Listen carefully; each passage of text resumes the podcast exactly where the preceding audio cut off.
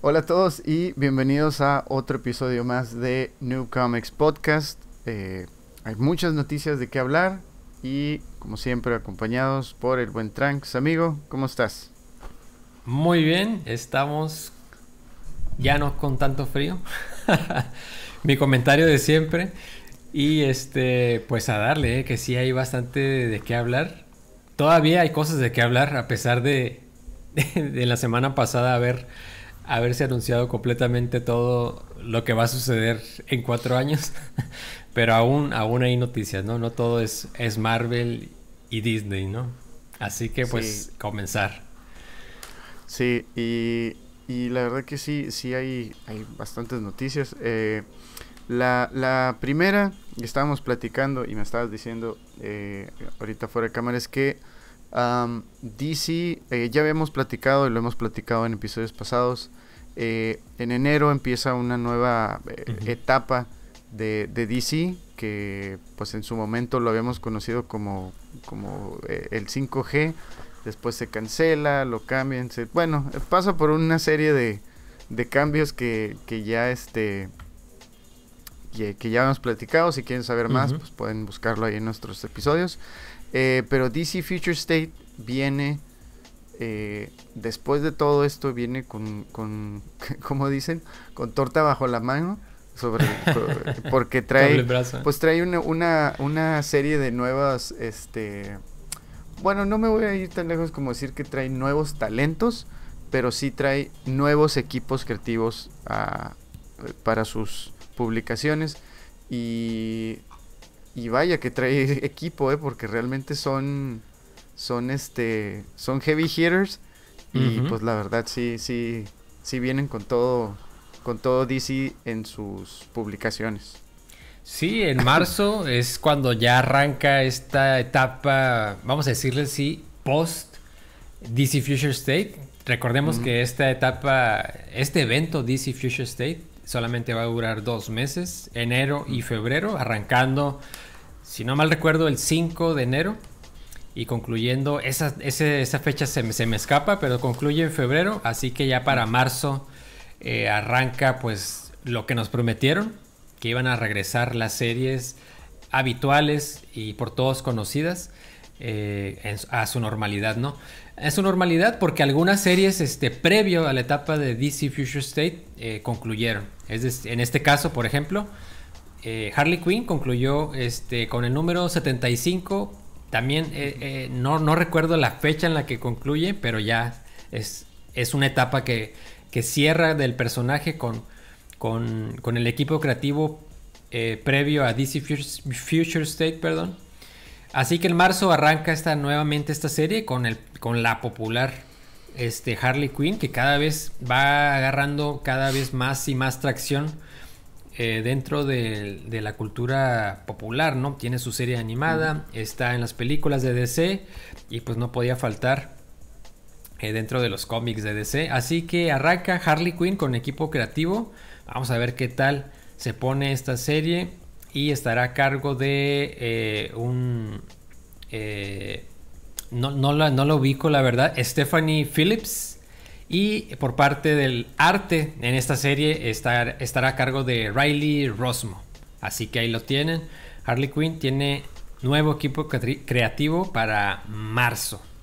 Así que, pues bien, para los fans de Harley Quinn, pues eh, pues es una buena noticia. Es una buena noticia que después de 75 números, este, que, concluyó, perdón, me estoy trabando mucho, ya recordé el dato, este concluyó el pasado mes de agosto esta serie mm. Harley Quinn. Así que, este, pues sí, para quienes son seguidores de, del personaje, pues viene, viene una nueva etapa. Así que, pues atentos y atentas, ¿no? Y sí. Eh, no sé si quieres comentar algo de, esto. Pues, para antes de irme a los eh, demás equipos creativos. No, no, no, dale, dale a los demás. Ah, ok. Eh, también se anuncia el, equipo creativo para la serie Batman y Superman. O Batman diagonal Superman. inicia, iniciará, bueno, retoma, retoma la, la numeración e inicia en marzo con el número 16. Superman y Batman en el número 16. Y estará a cargo de, eh, espero pronunciarlo correctamente, Jean Luen Yang, por parte de la pluma, escritor. Y por parte del arte, Iván Reis. Así que ahí lo tienen. Batman y Superman están de regreso en marzo con el número, o bueno, debutando nuevamente, este, o abriendo una nueva etapa en el número 16.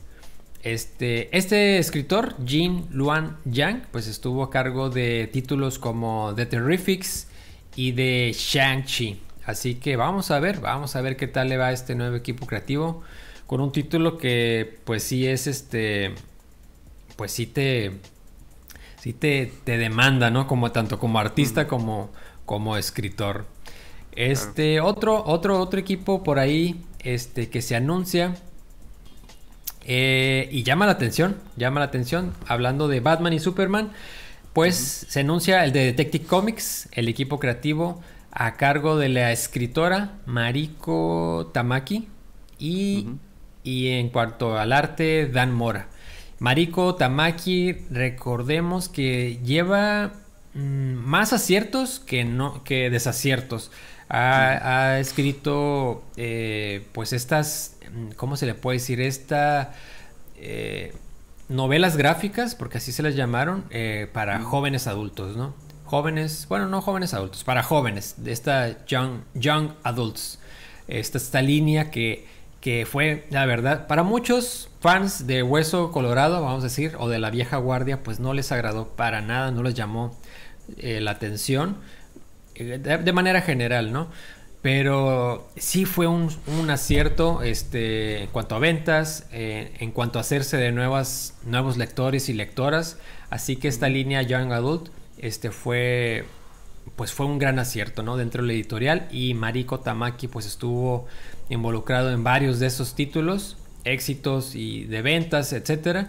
Así que le dan la oportunidad, la, editorial le da la oportunidad, le da el, el voto de confianza para hacerse cargo de este título, Detective Comics, y ella se convierte pues así en la primer este, escritora en, hacerse cargo de una, de una serie este, pues como esta, de larga duración, ¿no? Como lo es Detective Comics. Así que Mariko Tamaki, que levantó, déjenme decirle, levantó varias cejas, ¿eh? Por el anuncio. Ya sabemos, pues, de, de quiénes, ¿no?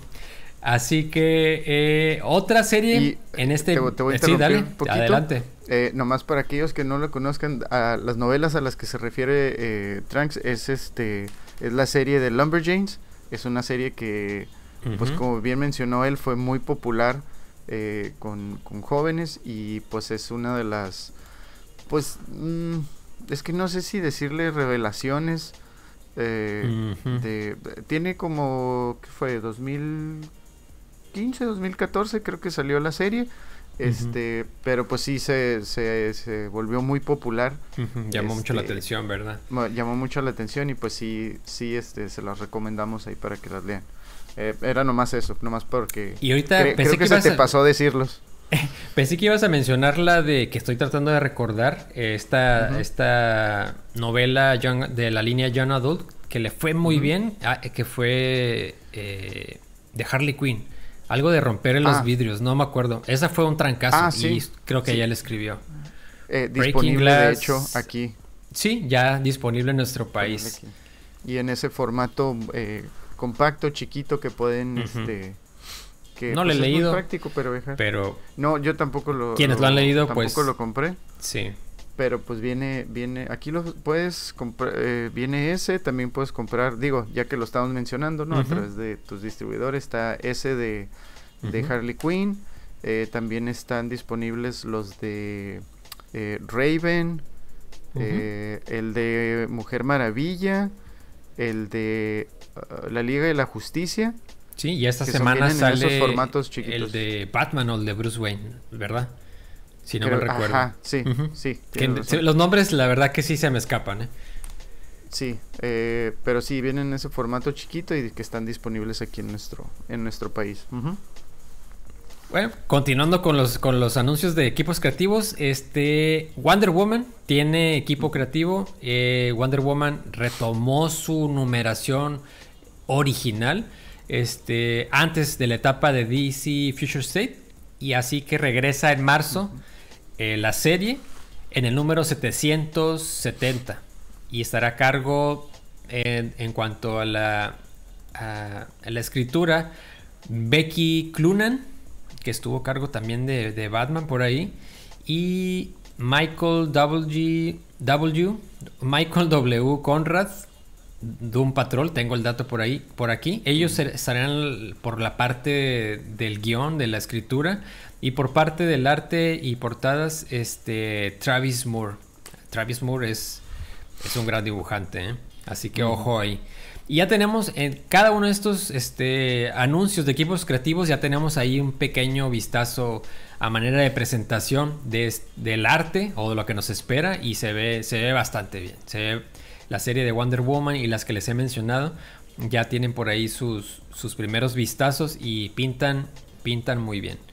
Eh, también, aquí se me atravesó una ventanita.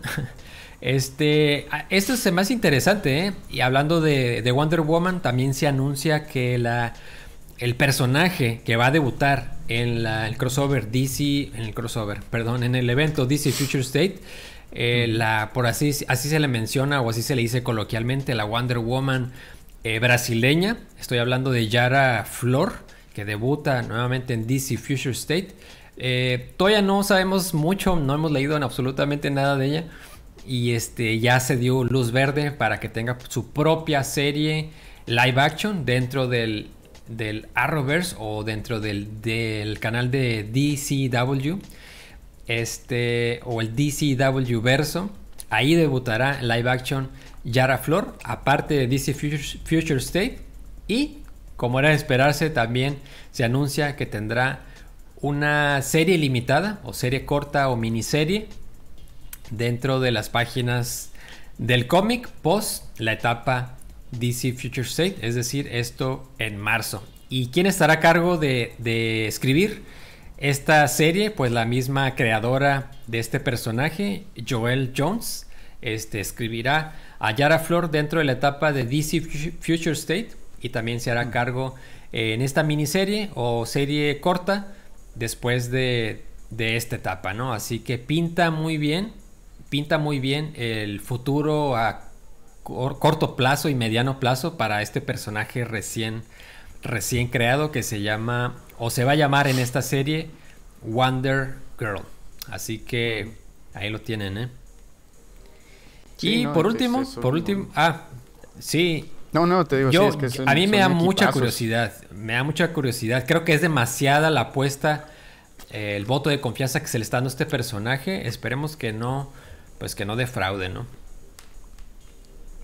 No, y aparte son, son equipos, digo, todos los equipos creativos que, que mencionan, o sea, vienen, vienen con, o sea, con, con mucho respaldo de, de, su trabajo, o sea, no nomás es que escogieron a, a, Juan Pérez para encargarse ¿no? de, de la serie, sino estás, estás hablando de, de personas que están haciendo, este, se están haciendo camino en la industria de, de los de los cómics y que pues han tenido, pues como mencionaste tú hace ratito, que han tenido muchos aciertos en cuanto a sus, sus historias.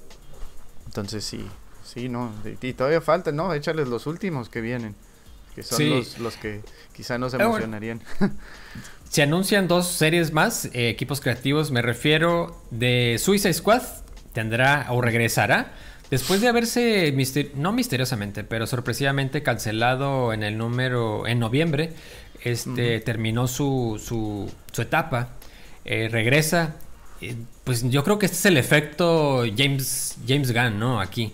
Porque, pues, como sabemos, este, hay una película que viene de The Suicide Squad, hay un spin-off de The Suicide Squad eh, próximo a a realizarse y debutar en HBO Max, así que DC dijo, pues creo que tenemos que hacer algo, ¿no? Porque esto va, este, se va a descontrolar. Y pues sí, confirman, confirman que The Suicide Squad regresa a los cómics y estará escrito por Robbie Thompson y estará a cargo del artista también, Eduardo eh, Pancica. Pancica, así se llama, ¿no? Y pues se anuncia también que regresa eh, después de un buen tiempo, me parece que desde, no, no, recuerdo el dato, pero hace un buen tiempo, regresa el personaje de Swamp regresa a los cómics y estará a cargo del artista eh, Ram eh, Quinto, Ram Quinto o Ram V, no sé, creo que sí será Ram Quinto, y el artista Mike Perkins. Así que para aquellos fans como yo de Swamp Thing, pues nos espera pues una nueva etapa de este personaje en marzo. Así que pues yo estoy eh, expectante, ¿no? Del inicio de esta serie y al parecer creo que va a ser algo algo muy bien hecho, algo muy bien hecho que esperemos que sí, esperemos que sí. Esos son los, nuevos equipos creativos. Sabemos que hay otros este, títulos que mantienen su equipo creativo, como el de Batman, que se mantiene el escritor James Tinion IV, y los demás títulos, este, eh, pues previo, previo al debut del evento DC Future State, regresan estos títulos en marzo. Así que hay cómics para rato, ¿eh? Sí, y pues ojalá y podamos ver eh, más de estos eh, números aquí en, en, nuestro país. A veces es, un poco difícil poder conseguirlos y pues tenemos que optar por, eh, pues ya sea comprarlos de manera digital o pues en algunas ocasiones pues verlos en, de manera no tan legal. A través de otros alternativa, ¿no? Es una alternativa que no, pues no siempre es la idónea, pero pues es a veces lo que, lo que se puede hacer. Eh, pero pues ojalá, ojalá y podamos ver estos, estos este, equipos creativos y ver todo lo que van a traer, qué historias van a, darnos en lo que es el 2021, que ojalá y todo, todo mejore para ese entonces. Eh, pero sí, ahí tienen este mucho, mucho equipo eh, creativo muy bueno para, para marzo. Eh, creo que también por ahí habíamos, este, por ahí decía la nota que también iba, íbamos a tener algo de, Grant Morrison eh, por parte de, de, DC. También, este, pues hay, hay, muchísimo, ¿no? Este, eh, quién sabe qué vayamos a ver eh, después de, The Three Jokers, ¿no? Por ahí también habían dicho que que, estaba en desarrollo la secuela, ¿no? Que, ajá, Jeff Jones y Jason Favok iban a estar ahí eh, involucrados también con una, una pequeña secuela. Hay, es que hay muchísimo, muchísimo que, que en lo que se está trabajando y pues de nuevo, ¿no? Yo creo que van a ser aciertos eh, y, van, van a ser éxitos eh, las, las, historias. Sí, sí, sí. Eh, lo que sí voy a decir... Y la verdad he estado un poco eh, preocupado que no, no lo he podido externar de la manera correcta. Es que no sé por qué, digo, ya, ya estamos llegando al cierre de esta historia, pero últimamente le he leído muchísimo odio tanto aquí, en, eh, bueno, en Estados Unidos como en Estados como en México. Ya sé para dónde vas. Por la historia de, de, de, Metal, la más reciente, que es de Death Metal realmente no sé cuál es la, la, molestia. Yo lo he estado leyendo en línea y, y, me gusta, o sea, es una historia interesante, está divertida. Los, o sea, no es, no es una eh, crisis, digo, en la misma historia, les voy a spoilear, dicen que esta es una especie de anticrisis, lo que está pasando con el, con el, el, el, Batman que ríe, bueno, ya no es el Batman que ríe, ¿no? Ahora es el, el, el el caballero más oscuro, es un nuevo dios. Está, eh, no sé, la historia está interesante, está divertida y la verdad no, no, no, no entiendo cuál es el, el odio a, a, la historia. Eh, pero pues a mí en lo personal sí me gusta. Sí, creo que hay que leerla, ¿no? O sea, yo, yo no, no la he leído como tú, este, periódicamente, ¿no? Me quiero esperar a que concluya el evento, eh, tratando de evitar lo más que pueda todos los spoilers este, para poderla leer, este, pues, eh, pues, sí, de, corrido, ¿Completa? ¿no? Completa. Pero yo también estoy como tú, o sea, yo no entiendo por qué o sea, digo, si estará, o sea, es la duda que me, que me deja, pues, tanta gente que está, este, hablando mal de este evento, digo, ¿realmente lo estarán leyendo o simplemente nada más están sumando, eh, pues, a este, a esta tendencia, ¿no? De, pues, de, pues, de tirarle a, algo que ni siquiera has leído, ¿no? sí, no, no. Yo te aseguro que sí. el, el yo creo que mucha gente sí se, como coloquialmente dicen, se suben al tren del mame de odiar algo por el simple hecho de que pues no lo entienden. Eh, o sea, yo lo he leído y sí te tira curvas en, la, en las historias. No, no, les, no les voy a spoiler mucho si no lo han leído, pero... Eh, o sea, como cualquier otra historia de Marvel, DC, eh, Image, Dark Horse, o sea, son historias es una historia alterna, es una historia que está está cambiando ¿no? el esquema, o sea, y esto no, no, no está sucediendo nomás implantaron la historia, o sea, esto viene de el año del villano, viene de, de Dark Knights Metal, o sea, todas estas historias vienen de atrás, o sea, viene toda una serie de eventos que han llegado a esto. Eh, y no, no sé, espero que la gente lo lea y entienda las, las historias, eh, lo, que también eh, no creo que entienden es que eh, con Metal vimos estos mundos negativos en el multiverso, pero nomás estábamos viendo algunos versiones alternas de Batman, o sea, y, y sí hemos visto versiones alternas de otros superhéroes, pero creo que todavía hay mucho más que se puede explorar, que se puede escarbar y ojalá y, se logre entender ¿no? la, idea de estos cómics. Pero pues, bueno. de este evento eh, es donde van a hacer o va a surgir DC Future State, así que no, pues, y, hay que ver, hay que ver cómo concluye, ¿no?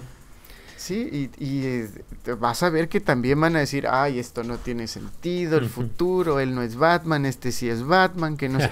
claro, claro. Y, y, aparte todavía ni siquiera hemos empezado a ver el otro evento de DC, el el evento de, del invierno, ¿no?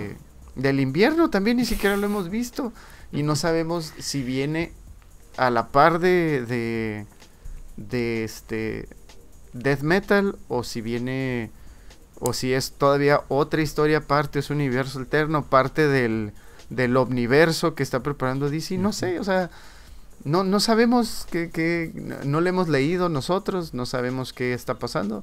Entonces, no por ser algo que, por ejemplo, a mí no me llama la atención la historia de esto del invierno, pero pues la voy a leer y si no me gusta, pues ya daré mi opinión, pero pues no voy, no me iría tan lejos de decir, ah, se ve que está zarra o va a estar muy fea la historia, solo porque tiene que ver con el invierno o con una, con, una cura medio, medio Game of Thrones, o sea, hay que leerlo y ya después hay que este, leerlo. opinamos. Sí, sí, exacto. Y ya después opinamos. Pero bueno, dejando eso atrás, nos vamos a la otra noticia, amigo. Finalmente, después de eh, pues algunos meses de especulación, eh, por fin eh, ATT vende Crunchyroll, el, este servicio de streaming de series de, de anime eh, se lo vende finalmente a Sony. De todos los, los las de todas las empresas no, no me imaginé que se lo fueran a soltar a Sony eh, por la cantidad de 1.2 billones de dólares o 1.2 eh, o un mil ¿qué es? mil mil millones de dólares. Sí verdad este 1200 millones de dólares será para nosotros Sí. No, no, no, no, no sé cuál sería la nomenclatura correcta. Me parece que sí, me parece que son nunca 1200. Fui bueno para las matemáticas. Sí, 1200 mil. No, ya estoy este Bueno, 1.2 billones de dólares. Billones de dólares. Este. Híjole, qué, qué eh, pues, vergüenza. qué vergüenza. Pero pues yo, yo reprobé legislación laboral. Eh, pues bueno, eh, esta, esta venta de, de, de, Crunchyroll pues viene, viene eh, pues a raíz de que había sido parte de, de Warner Media, ¿no? Que pues es un subsidiario de, de ATT. Eh, y ahora se une a Funimation, que es parte de, de Sony Pictures, ¿no? Y, y, Sony Music. Pues para que todo se consolide en un solo, en una sola plataforma. que pues como Sony lo dice en su comunicado, es que básicamente es tratar de hacer la comunidad eh, muchísimo más grande para los fans del anime y pues curar ¿no? y crear este, esta comunidad para que siga creciendo y siga eh, trayendo todo el contenido que pues ya tiene Funimation, de, eh, Funimation y Crunchyroll y, y, pues ambos puedan seguir creciendo, ¿no? Eh, creo que no va a tener mucha afectación, creo que el servicio se va a mantener igual. Eh, quizá eh, a esta, con esta compra-venta se vaya a tener que hacer un proceso de consolidación ¿no? del contenido. quizá desaparezca Crunchyroll como tal y se convierta simplemente en Funimation, pasas todo tu Claro, tu, catálogo. perfil para allá, ajá. y, o, bien puede ser que se, se vaya para el otro lado, que eh, Sony claro. Eh, cierre Funimation y mande todo el contenido para, para allá. No, no, no sabemos qué precisamente qué va a pasar, pero... Eh, pues lo curioso es que Crunchyroll es, se podría decir que era la competencia este, a ese nivel, pues de, de, de Funimation, ¿verdad? Claro. Y finalmente, o sea, es algo que casi nunca se ve, este, que la tu, tu competidor más fuerte, este, pues termines, termines absorbiéndolo, ¿no? Sí. Digo, Porque... Funimation tiene alrededor de...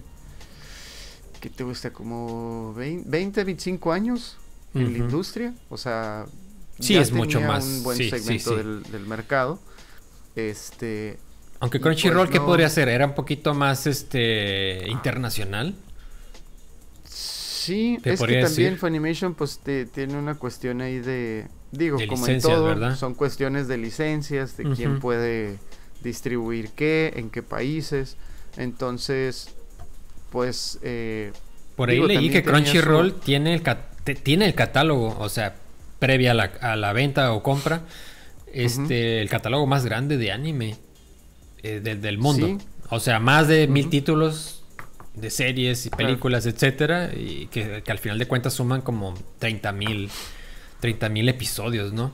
Es, es enorme, es enorme y pues gran, gran compra por parte de pues del equipo y familia pues de Sony, ¿no? Para fortalecer su, su marca y fortalecer su pues sí, su marca como propietario y Funimation en sí, ¿no? Pero sí, queda la duda de qué va a pasar, que irá a cambiar el nombre de, al fusionarse estas dos este, plataformas o una pues absorberá a la otra. Hay, que estar al pendiente de eso, ¿no? Sí. ¿Tú qué, por pues, eh, cuál, cuál, crees que, mira, yo, que se vaya Sony? ¿Que conserve el nombre Funimation? Yo creo que sí se quedaría porque pues es un, es un nombre que ya está consolidado desde hace, pues, te digo, 20, 25 años. Entonces, eh, también pues Funimation tiene, tiene contenido que tiene Crunchyroll. No, no, este... Claro. Eh, tiene muchos, eh, mucho el contenido similar, ¿no? Tenían Attack on Titan, tenían... sí. My Hero Academia, bueno, otras series, ¿no? Pero eh, yo creo que, que, la idea sería, eh, pues sería consolidarlo, o sea, tener todo bajo un solo nombre. Eh, como sabemos, pues Funimation llegó por fin a, Latinoamérica, bueno, en este caso México, recientemente.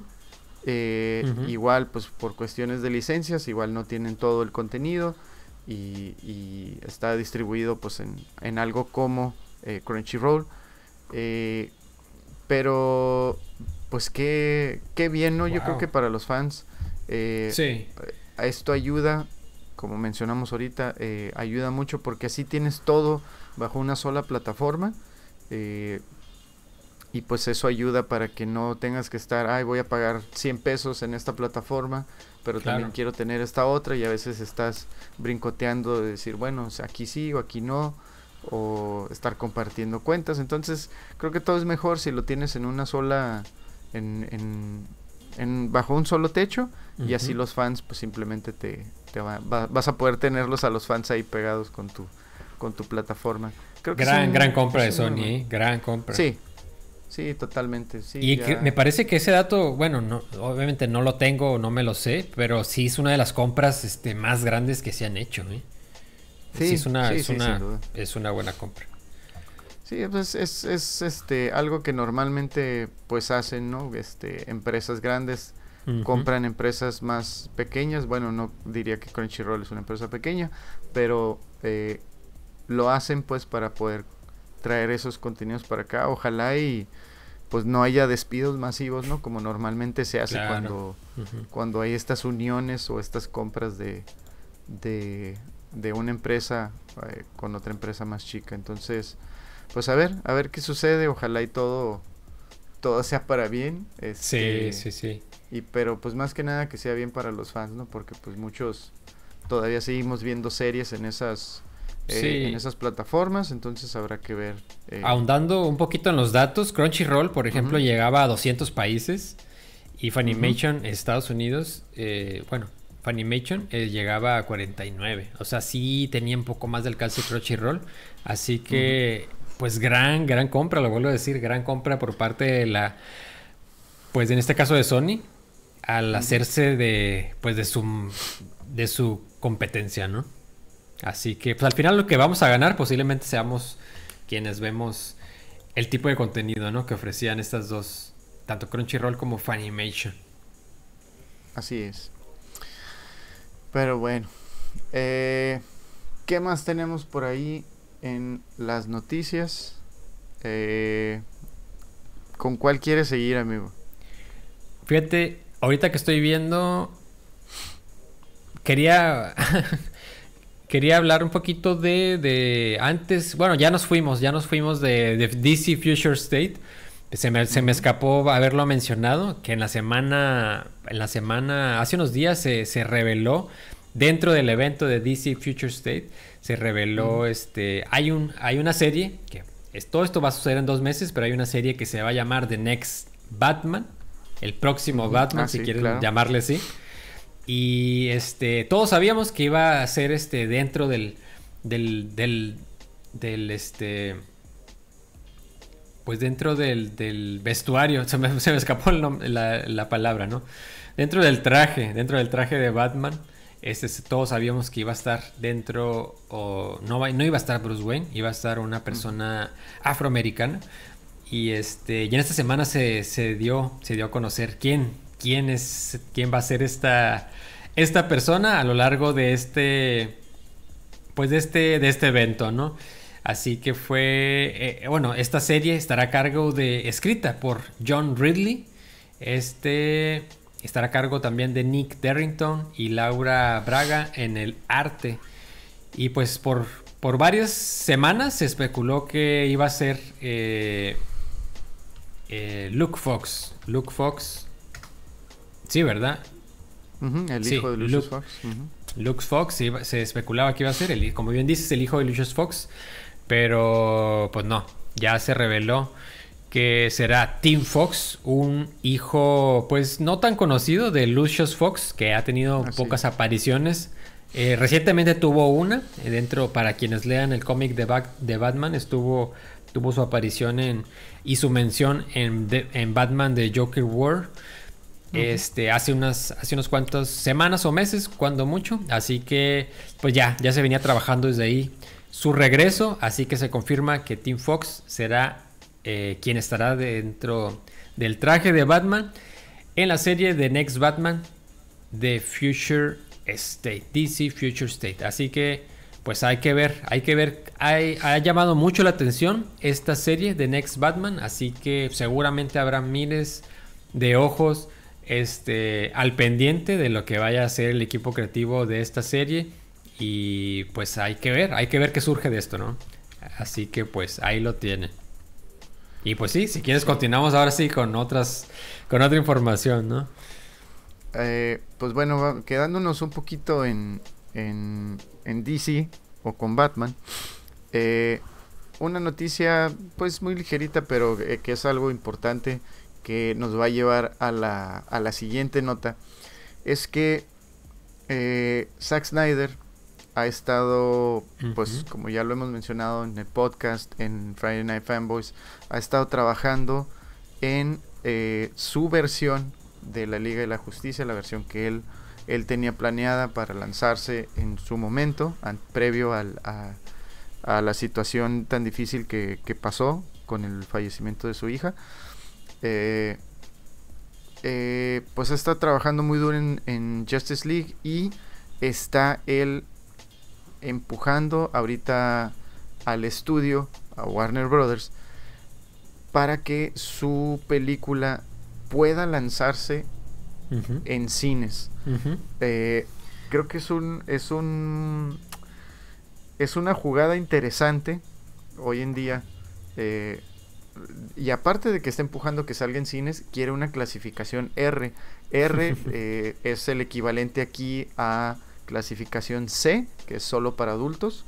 Curiosamente es, curiosamente eh, lo, lo, lo, recuerdo que Deadpool es clasificación R y en México este fue B15, curiosamente. Curiosamente las clasificaciones eh, están un poco flexibles aquí en México. ¿eh? Una, una película clasificación R, como bien dices, puede ser C, pero ah, si, si, le conviene, si le conviene a, a las distribuidoras de aquí este, en nuestro país, este, le pueden poner B15. Así que, pues, seguramente, seguramente va a ser B15. Por si no, no tienen mayoría de edad, no se preocupen. A lo mejor sí, sí alcanzan, sí alcanzan a verla.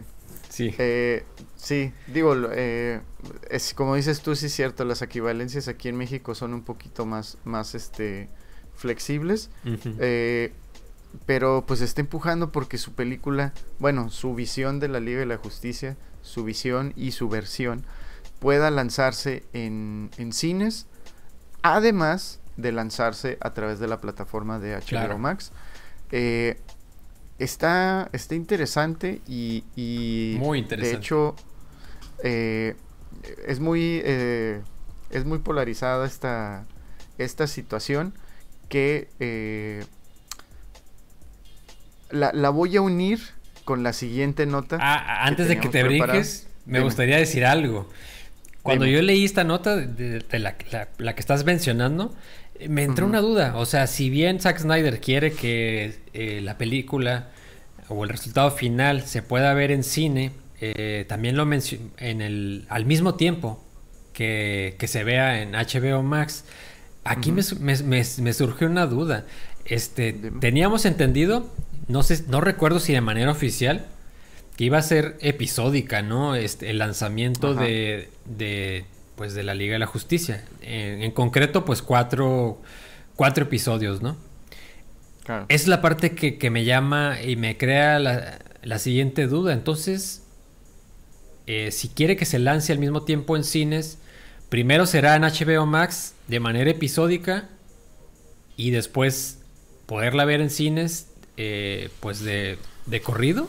O o ya nos está, nos está dando a entender que no va a ser episódica y que en HBO Max ese va, va a ser un solo corte, un solo, ah, ¿cómo decirlo? Pues las cuatro horas de corrido, ahora sí. No sé si me di a entender. Es la duda que me queda. Porque, pues, entonces, ¿cómo resuelves eso? Si quieres que sea al mismo tiempo que HBO Max y cuando en HBO Max se ha dicho que va a ser una miniserie, pues ¿cómo, ¿cómo lo resuelves? Yo creo que en, muchas ocasiones eh, lo que generalmente vemos en, cuando sale un DVD o, o Blu-rays en, en, estos casos es que casi siempre había versiones eh, específicas de las películas. Siempre obviamente la del cine la lanzaban como el, la versión la theatrical release. Y cuando salía en DVDs, eh, digo, también podías comprar el, el theatrical release, también podías comprar el director's cut, que era siempre que tenía un minuto o tres minutos o escenas inéditas o lo que tú quieras. Entonces, yo lo que, lo que yo pienso es que si esto sucede, así como, como lo plantea él de que quiere que salga la película esa clasificación R porque Batman va a estar diciendo groserías y la película va a ser más violenta, etc, etc. Yo considero que lo que va a hacer es que va a ser una versión para cine que dure no no es se me haría imposible que Warner le dijera sí a una película de cuatro horas corridas. O sea, sería imposible que dijeran sí. Me podría equivocar, ¿no? Y podría equivocarme. Sin embargo, creo que lo máximo que quizá le permitirían sacar en cine sería una película de dos horas y media. A lo o tres, o tres, ¿no? Pero sí. Y se me hace mucho empujarle tres horas. Es que tienes razón, sí tienes razón. Las nalgas se te van a cansar. O sea, dices que, pues sí, uno, uno como fan vas, vas con todas las ganas del mundo a ver una película de cuatro horas, ¿no? Sí, no. Y Pero el público en general eh, no, es atractivo, no es atractivo para el público en general, ¿no? Y menos en esta situación, ¿no? y, y, mucho menos cuando en 2021 se tiene programado este estreno, ¿no? Que todavía pues están las cosas como eh, pues en duda. Así que tiene razón, posiblemente lo que veamos en HBO Max sea la versión eh, final, la de cuatro horas. Y en cine, pues sí, una versión abreviada de esta, pues sí, de esta visión de Zack Snyder, ¿no? Podría ser. Sí, es que... sí, falta más información al respecto, ¿eh? Sí, sí, digo, obviamente estamos eh, en, en, en este canal nos, nos, vamos a veces por especulaciones. Obviamente si buscamos la información más detallada y verídica posible. Eh, pero pues al final de cuentas siempre es nuestra, nuestra opinión. Así es que tómenlo como, por lo que es y de quién viene. Eh, pero se me hace interesante, de nuevo, ¿no? Se me hace interesante que esté empujando para algo así porque si, si bien, pues son, al final del día son cineastas y lo que quieren es que la gente disfrute de su visión, de, lo que ellos quieren eh, presentar en las, en las salas de cine, en la pantalla grande. Eh, pero pues como digo, o sea, va a estar muy, muy eh, difícil que le vayan a, dar luz verde a una película de cuatro horas para cine. O sea, tienes que contemplar que la gente, pues sí va a llevar comida, pero esa, la comida no te va a durar tres horas ahí sentado. No vas a poder estar a gusto y ahorita no puedes, y ahorita no puedes entrar con comida. Ah, no puedes entrar con comida. Aparte, es una eh, situación. O sea, coincide muy mal, muy mal este tiempo, ¿no? Le tocó a este estreno. Sí. No, y aparte el ir al baño, o sea, o sea, no, no, no vas a aguantar ahí sentado tres horas sin ir al baño. Eh, entonces, pues no, no sabemos qué, qué, qué, qué, consecuencias tenga esto, si se va a lograr eh, dar un, lanzamiento teatral de, la Liga de la Justicia para 2021. Eh, y pues bueno, como decía, eh, esto se me hace interesante y va... es el, sentido opuesto... bueno, Totalmente. No, es que sí. De la siguiente nota, sí, pues sí, no, sí, sería el sentido opuesto. las... También tenemos el lanzamiento de la, tan anticipada nueva versión de Dune por, por el, director este, Denis Villeneuve o Villeneuve. Uh, discúlpenos si, si, les amasacramos el apellido. Eh, porque, eh, pues básicamente, Warner está planeando hacer un lanzamiento doble eh, o bueno, eh, simultáneo. Simultáneo, sí. Eh, para, esta, para esta cinta tan anticipada revisión de, de, Dune, una nueva versión de Dune, la van a lanzar en plataforma de transmisión HBO Max y también va a haber, una, va a haber un lanzamiento para cine. Sin embargo, tanto la productora de la, de, la película, Legendary Pictures, como el director, están bastante molestos por, eh, por este nuevo modelo de distribución que está planeando eh, Warner o HBO Max, como quieran verlo, para las, las cintas. Eh, desde mi visión creo que es algo que ya viene de, de, o sea, es algo que ya se venía venir, o sea, las plataformas de streaming están aquí para quedarse. Quizá para algunos es muy difícil tratar de concebir la idea de que ya muchas personas no van a regresar al cine y bueno, muchos no, no regresan al cine el siguiente año Todavía no estamos fuera de esta situación de la pandemia. Eh, entonces, si bien pues el cine este lo tenemos muy romantizado con el con, con ir al cine y ver tu película y todo el ambiente y la comida, palomitas, etc, etc. que ahorita ya es una cuestión corporativa, todo el 100%.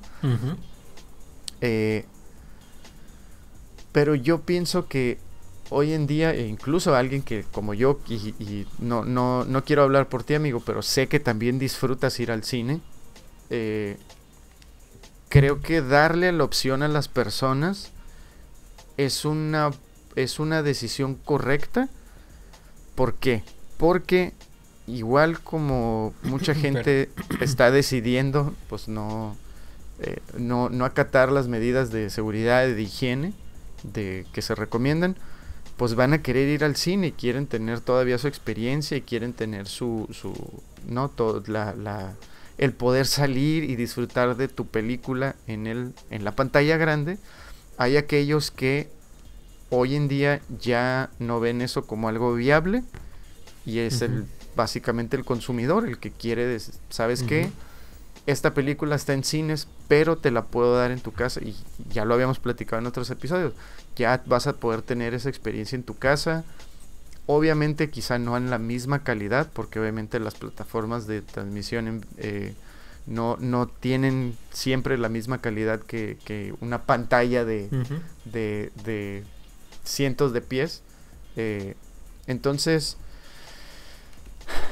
pues bueno, vimos, eh, vimos en la nota que muchísimos directores se están sumando al, a la, pues no a la, a la queja, a la, a la, plegaria ni nada, pero, o sea, al, ¿cuál es la palabra que usa? El, disgusto de Denis Villeneuve eh, en la decisión de HBO Max, Warner, de poder hacer eh, transmisión simultánea, ¿no? Bueno, lanzamientos simultáneos. Entonces, es que, es, muy difícil. La guerra, no, el pleito, la batalla de cine ahora contra servicios de streaming, pues ya lleva mucho tiempo. Previo a la pandemia, este, ya había este conflicto, ¿no? Este, si era cine, si era televisión, lo que estábamos viendo, qué era, ¿no? O sea, era algo, era una cosa que no nos había tocado y pues que nos está tocando, ¿no? Eh, los festivales de cine considerar o no considerar una película este, pues de una plataforma de streaming, eh, los, premios a lo mejor de la televisión considerar o no considerar eh, las series que se ven solamente en servicios de streaming, en, fin, todo esto pues fue pues fue con el tiempo aceptándose, ¿no? Abriéndose. ¿Por qué? porque nos dimos cuenta que lo que ofrecían los servicios de streaming, este, principalmente lo que logró Netflix, este, pues eran cosas de calidad. Y, no, que, todo lo que está ahí es, es, refinado y de culto y de excelente calidad, sino hay para todos los gustos. Y, y, dentro de esos gustos, pues hay cosas muy buenas. Incluso podríamos decir cosas mejores que lo que en ese momento podríamos encontrar en la televisión o en los cines, ¿no? A ese nivel llegó rápidamente eh, Netflix en este caso, este, para competir fuertemente con la televisión y con el cine. Así de, así de fuerte y así de, de, sí, de contundente fue la apuesta de Netflix y por eso es el monstruo que es Netflix, ¿no? Tiene muchísimo dinero. Y lo que estamos viendo ahora es el resultado de, esto, de esto que Netflix este, eh, pues logró eh, en años anteriores. Pero lo que estamos viendo en este momento también es a consecuencia pues, de, la, de la pandemia que estamos viviendo. Es decir, eh, por más que la gente no tenga ningún problema, ¿no? De ver una película en su casa, eh, pues ya no tiene ahora la opción de ver, eh, ver películas en el cine, porque estamos en una situación especial. Y los estudios, eh, pues obviamente todo esto se trata de dinero. la opción que vieron es romper los acuerdos, romper los acuerdos que había este, previamente pactados, pues para que la gente pueda ver ahora sí, pues las películas que debería haberlo, haber visto en el cine, pues verlas ahora pues en una plataforma de streaming, en este caso pues HBO Max. Hasta ahí todo bien, hasta ahí uno podría entender, o Hollywood podría entender que es una situación especial, incluso las cadenas de cine que están perdiendo dinero podrían entender que es una situación especial. Eh, no están conformes, pero eh, pues nadie, nadie es responsable de esta situación que estamos pasando. Pero creo que el asunto y las alarmas empezaron a sonar y los directores empezaron a, hablar, a alzar su voz, es por lo que va a suceder después. O sea, una vez que esta pandemia eh, esté contenida y puedas, pueda uno sentirse confiado de ir al cine nuevamente, este pero tienes las películas ahora este, en tu casa, las películas que día uno de estreno de cine, pero ahora en tu casa. Ahora qué vas a hacer, ¿no? ¿Vas a ir al cine o te vas a quedar en tu casa, pues, a maratonear una, dos o tres películas un fin de semana que bien pudiste eh, haber ido al cine a, verlas, ¿no? Y creo que ese es el asunto, ¿no? Lo que va a suceder después y creo que por eso eh, se encendieron las alarmas de, directores y de, también de, actores y actrices, de asociaciones, en fin, eh, cines y todo lo que quieras agregarle alrededor, pues que existe en la industria del cine, por lo que va a suceder después. Porque creo que, creo que nos conocen, creo que nos conocen al consumidor. Este, que muchos, muchos, este, sobre todo en Estados Unidos, que van a tener esta situación de tener en día uno, tener el estreno en cines y tenerlo en su casa. Este, una vez contenido esta situación especial de la pandemia, creo que, creo que conocen al consumidor que no va a querer que le quiten ese privilegio de, poder ver día uno una película pues de estreno, ¿no? Y, creo que ese es el asunto, que al final de cuentas el consumidor, eh, pues así, así nos comportamos, tal vez así, así somos, no lo sé, eh, pero en un, en una, hablando de una manera muy general, creo que esa es la situación, ¿no? El consumidor va a querer que no le quiten ahora, pues, de su sala, de su casa, pues esta opción, ¿no? Y creo que ese es, ese es el asunto, ¿no? Sí. Es que, eh, como lo dices tú, o sea, al final del día, la cartera del consumidor es la que va a hablar. Y hoy en día hay muchísimos, muchísimos más jóvenes o bueno, una generación más joven que y al, al igual sí podrían estar todavía muy, muy eh, metidos con la idea de poder regresar a los cines. La manera en que consumen hoy en día el contenido es de una manera digital. Eh, de eso no hay duda. No, no, incluso eh, yo, yo lo he visto. O sea, el, todo el contenido está en la palma de tu mano y a un instante. O sea, yo puedo comprar eh, X cantidad de película, cualquier título, lo puedo comprar en mi, en mi celular y lo puedo ver ahí. Ni siquiera necesito verlo en la tele. Y mucho del contenido, eh, incluso amigo, el, nuestro canal, lo, he, lo he revisado y mucho del contenido lo revisan en sus celulares. Muy poca gente realmente lo hace en la computadora el contenido lo consumen en dispositivos portátiles.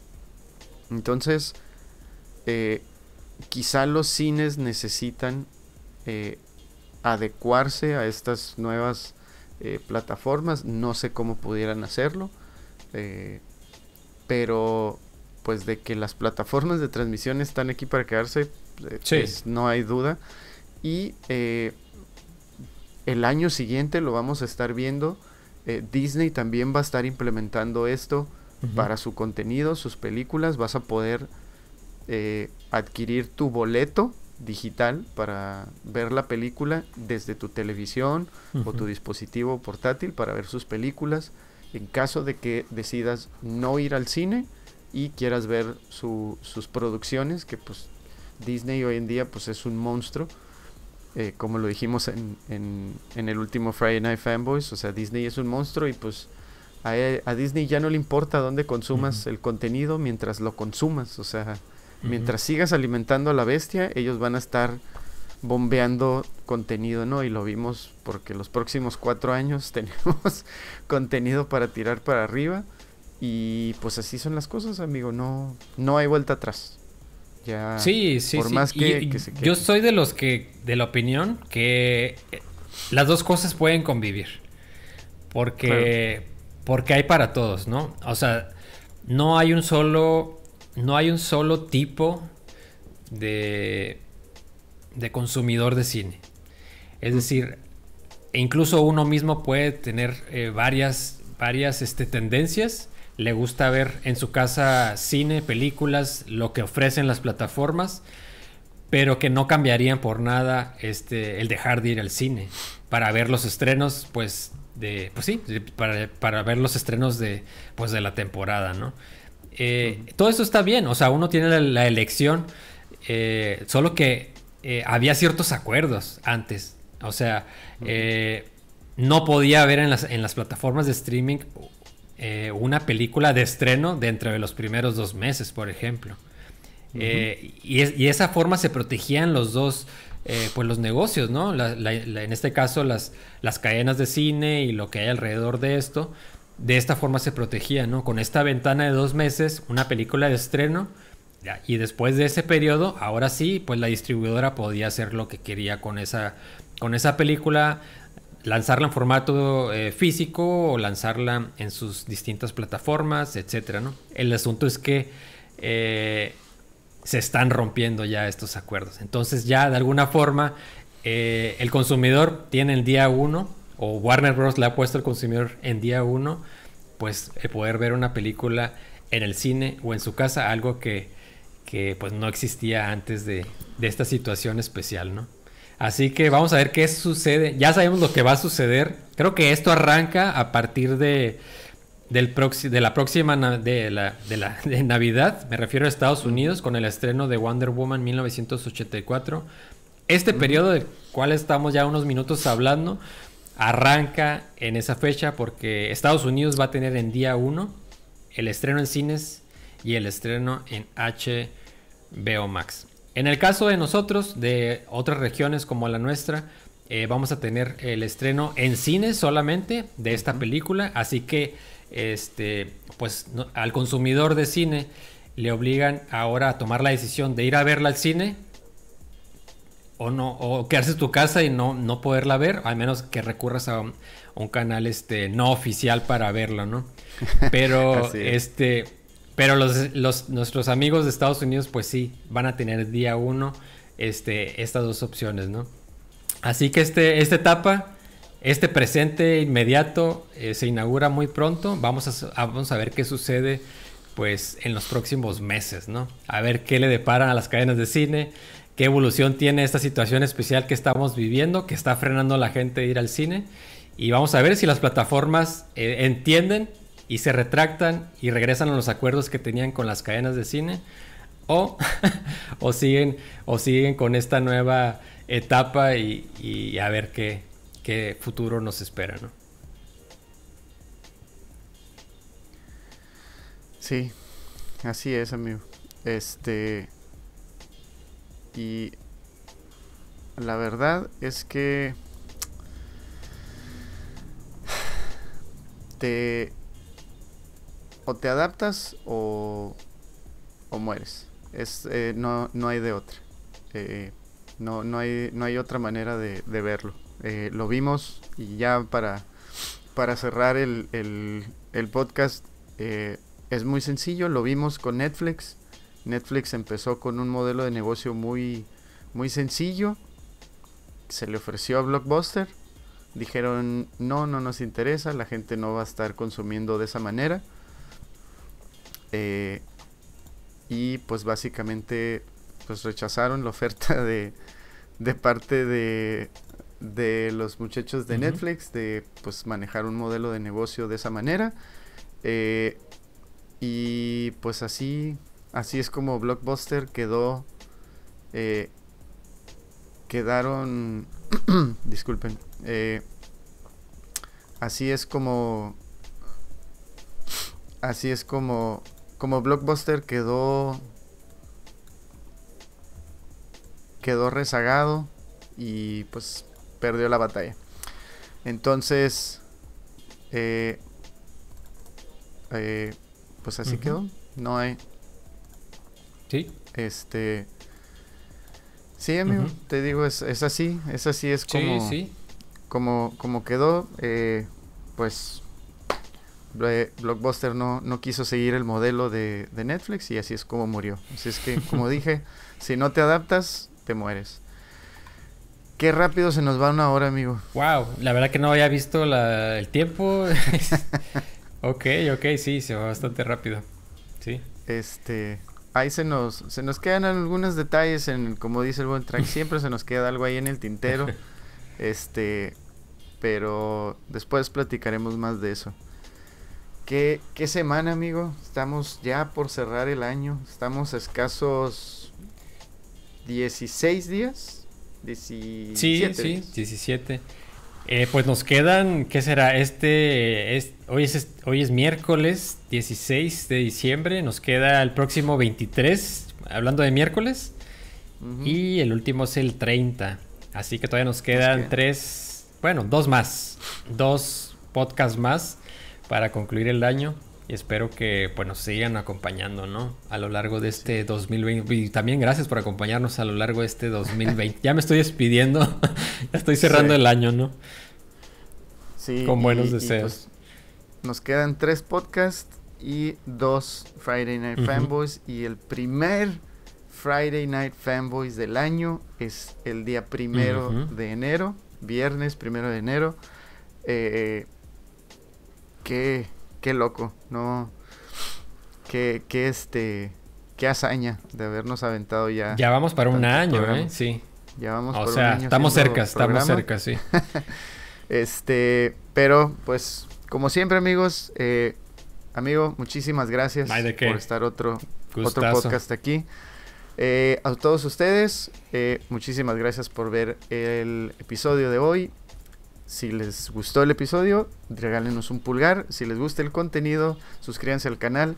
Síganos en todas nuestras redes sociales y nos vemos en el siguiente episodio. Bye.